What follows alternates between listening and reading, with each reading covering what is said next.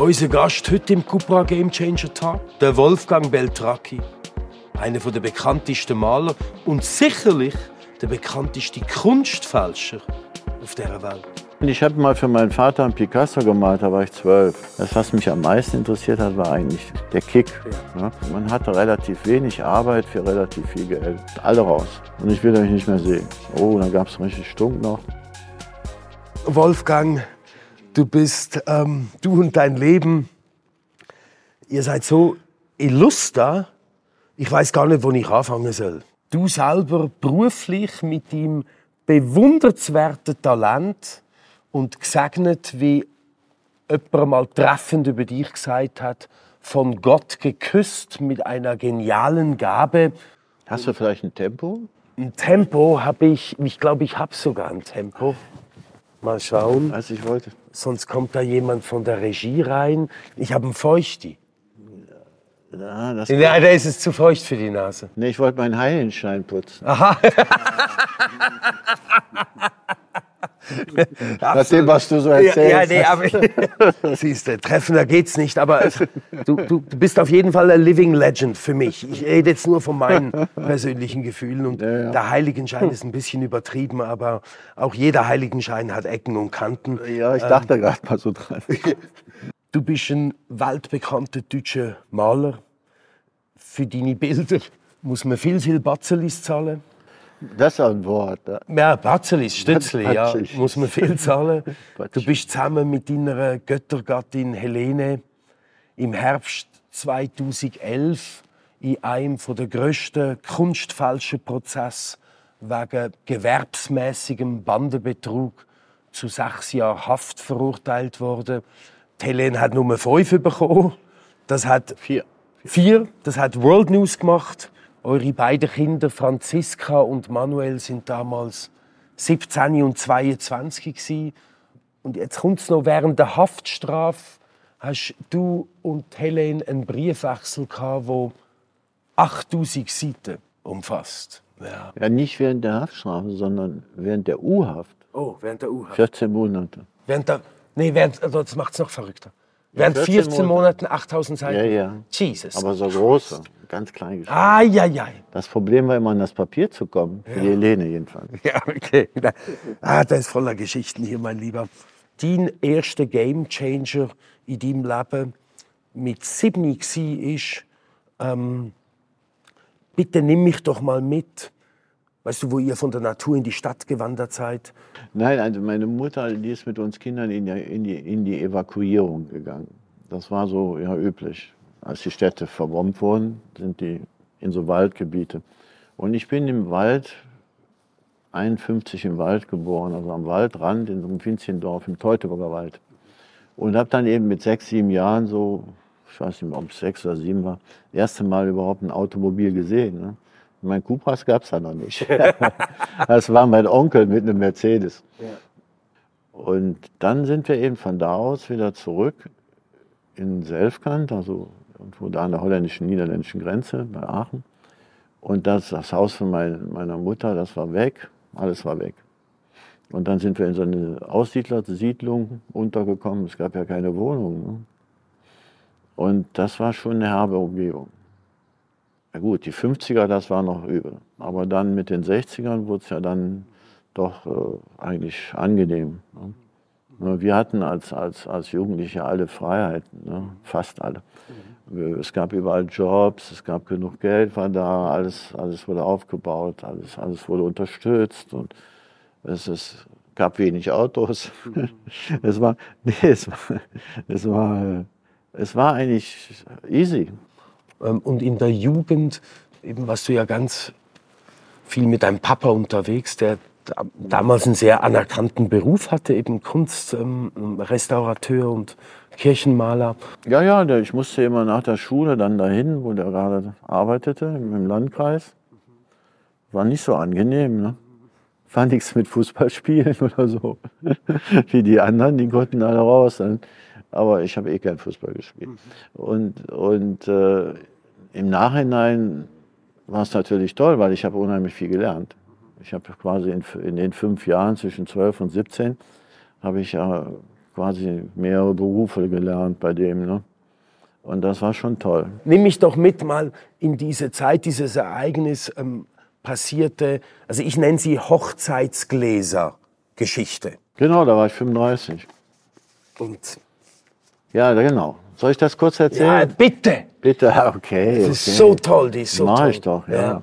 Also Hochzeitsgläser waren Gläser, die schaffte man an für die Hochzeit. Wenn man, wenn man heiratete, hatte man diese Gläser. Speziell, denke ich, hauptsächlich im 18. Jahrhundert. Es waren meistens, gab es aber auch als Biedermeiergläser. Und schön bemalte Gläser, oft sehr kostbare Gläser, die dann äh, bei der Hochzeit wie, fast wie Ringe getauscht wurden. Ne? Der Bräutigam hatte die meistens schon, weil er hofft, er findet irgendwann eine Braut. Und ich habe 1973, muss das gewesen sein, auf dem Flohmarkt in Barjac war ich mit einem Freund, der, der Glas kaufte immer nur. Und der hat mir diese zwei Gläser gezeigt, hat mich darauf aufmerksam gemacht, die sind besonders schön. Und also kauf dir die doch. Ne? Dann, wenn du mal heiratest, habe gesagt, heiraten ich doch nicht, oder? 73, da war ich 22. Ich sage, ich heirate niemals. Ich versterbe sowieso vorher. Sagt er, nee, sagt er, kauf dir die mal. Die kannst du vielleicht, ne? Dann hast du eine schöne Erinnerung. Habe ich dann gemacht. Okay. Und ich hatte die 1905, 86 immer noch im, in der Küche im Schrank stehen. Und da hatte ich die schon lange. Ich hatte die eigentlich schon fast vergessen. Ne? Und war immer noch nicht verheiratet. Sowieso nicht. Auf jeden Fall hatte ich diese Gläser und dann hatte ich eine Party zu Hause, ne, wie so häufig. Und das war tatsächlich mal eine mit vielen Punks. Ne? Naja, aber richtig, Real Punks. Real Punks. Real Punks, Richtige Punks. Ja, ja. Nicht so Punks wie heute, nein, richtige ja, ja, Punks. Und äh, ich kannte viele ne, und, und äh, das war so, naja. Und irgendwann hat eins von den Mädels eins meiner Hochzeitsgläser wohl aus dem Schrank geholt. Gab vielleicht nicht genug Gläser, keine Ahnung. Und hat auch, damit Wein getrunken, Rotwein wohl noch, auch noch, ja, ja. Und dann hat die mich gefragt, das wäre doch sicher kostbar, das Glas. Ne? Oh, da war ich schon leicht geschockt, aber gut. Habe ich gesagt, ja, ja, natürlich und klar. Und dann hat die es an die Wand geschmissen. Naja, ja, und genau zwischen den Max Ernst und noch irgendein Kunstwerk. Also das war schon kritisch, das Ganze war Rotwein. ziemlich. Und überall Rotwein und so. Und dann, äh, dann bin ich aufgestanden, habe hab das zweite Glas aus der Küche noch geholt und habe gesagt, hier, das kannst du jetzt noch hinterher werfen. Ne? Und dann habe ich die Musik ausgestellt und habe gesagt, so Leute, jetzt ist ja Feierabend. Ne? Ich hatte so ein, ja, wie man manchmal im Leben hat, so so ein Moment, wo man denkt, was geht hier ab, oder? Was machst du eigentlich? Ne? Ich war bis dahin war ich immer noch drogenabhängig. Ich habe getrunken, geraucht, alles gemacht. Und eben dann in dem Moment ist mir das bewusst geworden. Ne? Das Umfeld, die Leute, nichts gegen Punks, nö, aber das war einfach nicht, wollte ich das, oder? Wie ging das weiter? Ich war 35. Und dann habe ich gesagt, alle raus. Und ich will euch nicht mehr sehen. Oh, dann gab es richtig Stunk noch. Ne? ich alle ausgeschmissen. Und habe dann ab dem Tag, quasi wirklich am, am gleichen Tag noch, habe ich aufgehört mit allem. Bis heute. Ja. Ich habe nicht mal Zigaretten mehr angepackt, keine einzige. Weil wenn du wieder anfängst zu rauchen, dann fängst du auch wieder an, Joint zu drehen. Weißt du? Und ich hatte immer im Umfeld natürlich Leute, die gekifft haben, die äh, gekokst haben, was weiß ich. Und, aber ich habe nie mehr was angepackt. Ne? Ich weiß wie. Ähm, Ich habe dann Sport gemacht. ja, ah ja, spannend. Ja, ja, du das für dich musst doch irgendwas machen. Ja, Ne? klar. Ja. Ich bin dann fünf, fünfmal in der Woche in die Muckibude gegangen, wirklich? schwimmen gegangen, Radrennen gefahren. ich mir bei dir gar nicht Nee, vorstellen. ne? Judo habe ich gemacht nochmal. Doch, doch, ich sah super aus damals. Es sieht doch heute super aus. Finde ich. Ich hatte ah, 80 Kilo reine Muskelmasse, kein Fett. heute habe ich, heute habe ich 85 Kilo und äh, Ja, no. Buddy. Unwesentlich Fett. One-Pack-Man is sexy, ja. Six-Pack, forget forget it. naja, auf jeden Fall. Ja. Ich Nee, was ich noch spannend fand auch. Und als ich dann meine Frau kennengelernt habe, das war ja dann gar nicht so viel später. Ja, schon. Se- Fünf, sechs Jahre später. Ja, da hat die noch von profitiert, von meiner, meiner, meiner, meiner, meiner Phase mit dem Sport. Ja, ja, ja. Wenn du einen handgeschriebenen Brief siehst, den ich jetzt zum Beispiel geschrieben hätte, dann studierst du den und kannst dann einen Brief schreiben in meiner Handschrift. Nicht so gut wie, wie, wie mit der Malerei. Erzähl das mal. Das so dieses Also mit der Malerei ist es so, dass es ja, deshalb habe ich mir jetzt dieses Stöckchen hier rausgeholt. You're fast. Das ist ja so ein Kaffee. Das sind, du musst dir vorstellen, die, die äh, Malerei besteht aus Bewegung und Zeit. Ne? Immer. Wenn ich also mit dem Pinsel so mache, sieht das anders aus, als wenn ich so mache. Und wenn ich so mache oder wenn ich mit links mache, mache ich es anders. Das ist ja, guck, ich mache es mit rechts. Mit links mache ich so. Das sieht also anders aus. Das ist, die, das ist die malerische Handschrift. Ein Bild besteht daraus, aus diesen Bewegungen und- und die Zeit, in der die Bewegung gemacht wird. Wenn ich ein Bild anschaue, kann ich das assimilieren. Also ich nehme das auf. Ich brauche das nicht, ich- auch nicht bewusst. Ich schaue es an, fünf Minuten oder so, oder auch zehn, je nachdem. Und dann kann ich in dieser Handschrift ein neues Bild malen. Und zwar egal von wem. Ach so. Verstehst du? Sorry. Und Nee, deshalb also hat das was für ein 40 Talent. Deshalb hat das 40 Jahre, das ist ein Defekt. Deshalb hat das 40 Jahre funktioniert, weil immer die Handschrift stimmt.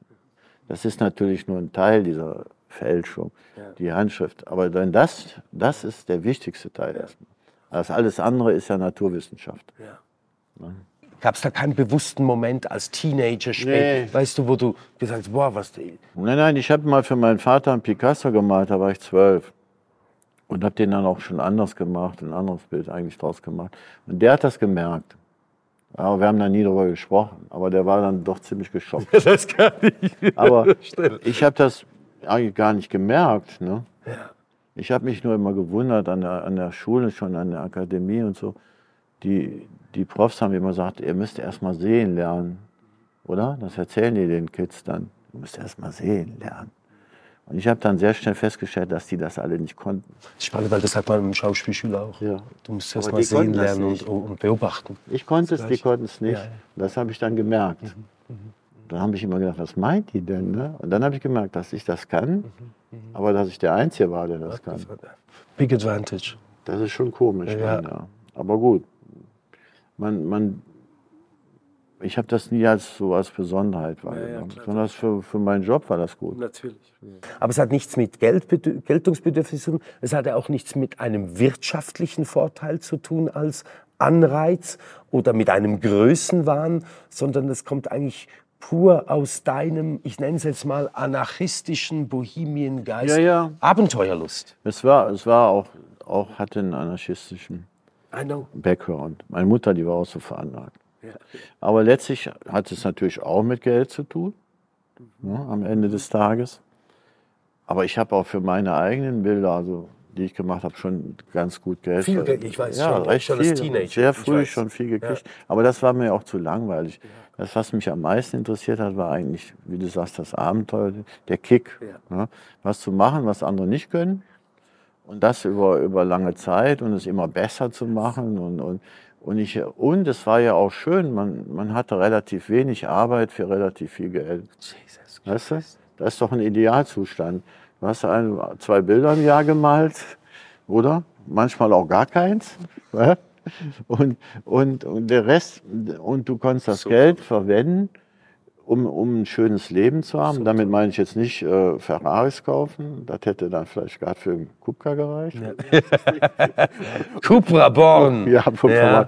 Und, und, ja, da musst du schon ein richtig guter Maler sein, Ja. um dir da ein Bild zu Ja. leisten. Äh, Und dann, Ja, ja. weißt du, dann, dann hast du halt natürlich äh, wirklich das Geld braucht dich Zum Leben. zum Leben. Ja, und das finde ich eben bei dir auch Für, ganz- und für, die, das, für diese Freiheit. Weißt du?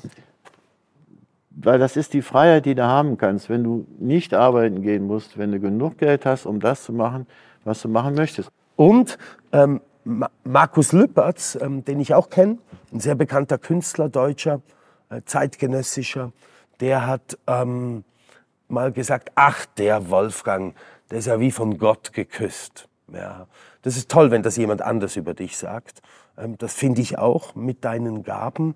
Hat er nicht gesagt, er, wäre von Gott gekommen? Ja, der, es, wird, es wird mehr zu ihm passen. Ne? Ja, weiß. Ähm, Was, ich ja sehr bezweifle. Ja, ist er nicht. In vielen Sachen ein Role Model Ja, ich, ich wünschte, Was ist das? Ein Roam? ein, ein, ein, ein, ein, ein, ein Beispiel, ein, ein Vorzeigebeispiel, ein, zu, etwas zu jemandem, wo man... Row heißt das. Role, Roll, ah, Roll. Role Model. Ja, Dein Englisch hört sich immer so komisch an. Ist das so? Ja. Ja. Aber ich bin, ich kann nicht so gut. Ja, ja, das merke ich. Aber das ist auch egal, ja. Du, du, du sprichst sonst auch Ich kann schon Englisch. eine Lebenssprache, finde ich. Nee, ich meine, dich kann man ja überall wohin stellen auf dieser Aber Welt. dein Englisch ist wirklich komisch. Ja. ja. Ähm, jetzt haben wir zum Abschluss immer, bitten wir immer den Gast, ein, ein Personal Object mitzunehmen, ein persönliches Objekt mitzunehmen. Und bitte verzaubere uns nochmal oder mich zumindest zum Ende, zum Schluss hin. Ja. Je nachdem, wer mich fragt, Ja. wo, woher mein Ring ist, das ist mein Alltagsring, den ich immer anhabe, dann sage ich ja, wenn es jetzt jemand ist, der viel Geld hat, dann sage ich, der ist aus dem Kaugummiautomaten, sieht man doch, oder? Früher gab es ja solche Ringe in Kaugummiautomaten. Oder ich erzähle die wahre Geschichte, dass ich eben äh, das in Bangkok, in Chinatown Town gekauft habe von einem uralten Chinesen. Wie man sich das so vorstellt. Kinoreif. Der saß auf der Erde, hatte so einen kleinen Buddha und so ein bisschen Klimbim und dazwischen den Ring. Und dann hat er mir erzählt, er konnte Englisch. Ich konnte ihn sogar verstehen. Dass er zur See gefahren ist, immer Route Australien. Und da hat er sich den Ring gekauft. Und dann habe ich mir den angeguckt und gesagt, ja gut, was willst du haben? Ja, 20 Dollar. Dann habe ich ihn gekauft. Und dann habe ich ihn später mal untersuchen lassen. Also die Steine sind irgendwelche australischen Opale, sehr wertvoll. So toll. Und, aber deswegen ist das nicht mein Lieblingsring, sondern eben, weil er diese Geschichte So hat. toll. Ne? Aber ich habe ja nie verloren. Ich habe mal einen Stein verloren, leider, muss ich zugeben. Den musste ich austauschen, aber das ist nicht der richtige natürlich, ne? Ja. weil du den nicht kriegst. Ja, trotzdem ist es äh, wunder, wunderschön. Ist auch lustig, wenn du sagst, dass du, weißt, auch deine Nebensätze sind so faszinierend, weil du sagst, ja, der konnte auch ein bisschen Englisch. Dann machst du eine kurze Pause und sagst, und ich habe ihn sogar verstanden. Weil wenn Asiaten Englisch können, ja, aber? Nee, ich meinte jetzt eigentlich, Hello, das hi. war gar nicht auf den Asiaten gemünzt, sondern auf dich eigentlich. Aha. Ja. Siehst du, jetzt habe ich das schon wieder. Na, ich bin Hast du das nicht begriffen? Nein, Ja. ja, aber weißt du was, das ist natürlich auch dein Humor, der hat was sehr, ähm, das ist auch so ein Black Humor und ich bin fast wie zu naiv so für schwarzen, trockenen Humor. Ja, Wolfgang, also mit dir könnte man ähm, Tage, Stunden verbringen. Ich würde gerne auch mal einen Tag in deinem Buzzing Brilliant Mind sitzen wollen. Ich danke dir herzlichst ähm, Wo will der sitzen? für, für dich. Ja, Du willst in mir sitzen. ja, in etwa? deinem Mind. In- Ich, ich wäre gern mal Gast. Ein Tag in deinem Gehirn. Kann ich ja mal hypnotisieren, mal gucken, wo das hingeht. Ja, du, das, du, das, das habe ich schon mal gemacht. Weißt das ging ganz tief. ihr? Ja, das ging ganz tief. Ja? Bist du müde? Jetzt? Ja, jetzt Nee. vielleicht. Nee, willst du Nee. mich müde machen? vielen, vielen Dank, liebster Wolfgang. Gut, okay.